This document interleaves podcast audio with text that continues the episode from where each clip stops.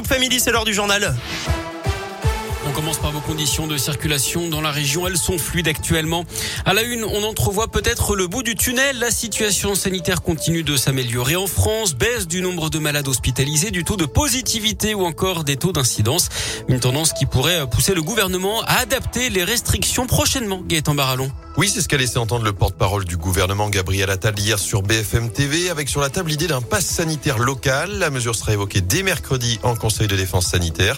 En gros, les mesures de restriction pourraient être assouplies dans les secteurs où les taux d'incidence sont les plus faibles.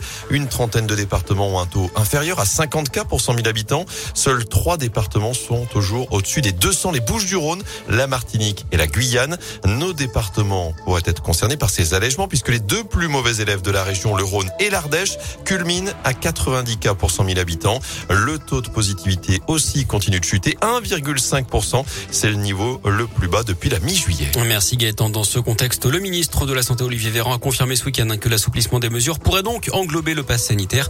À noter que le seuil des 50 millions de primo-vaccinés a lui été franchi vendredi. Ils étaient soupçonnés d'avoir tué Christopher en février 2017 à Lyon. Un couple, le cousin de la victime et son ex-compagne ont été condamnés en appel aux assises de la Loire à Saint-Etienne d'après le progrès. Lui qui avait été acquitté en première instance et comparaissait libre et de 12 ans de réclusion, elle de 8 ans de prison. Encore un drame de la route dont l'une dame de 90 ans est décédée hier à Lagneux vers 17h d'après le progrès. Elle aurait perdu le contrôle de sa voiture dans un virage avant de percuter une voiture qui arrivait en face. Dans l'autre véhicule, une femme de 35 ans qui a dû être désincarcérée. C'est la 26e victime sur les routes du département depuis le début de l'année.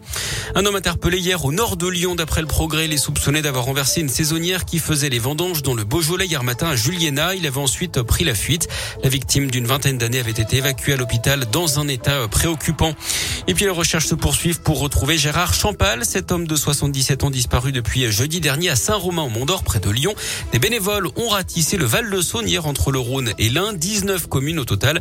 La Saône a également été sondée par des Les recherches devaient reprendre ce matin.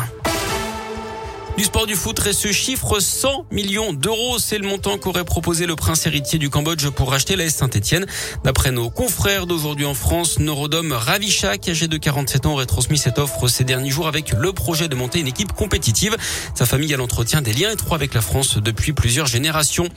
Petit exploit pour le Clermont Foot qui a fait match nul un partout face à Brest hier en infériorité numérique alors que les Auvergnats étaient menés 1-0.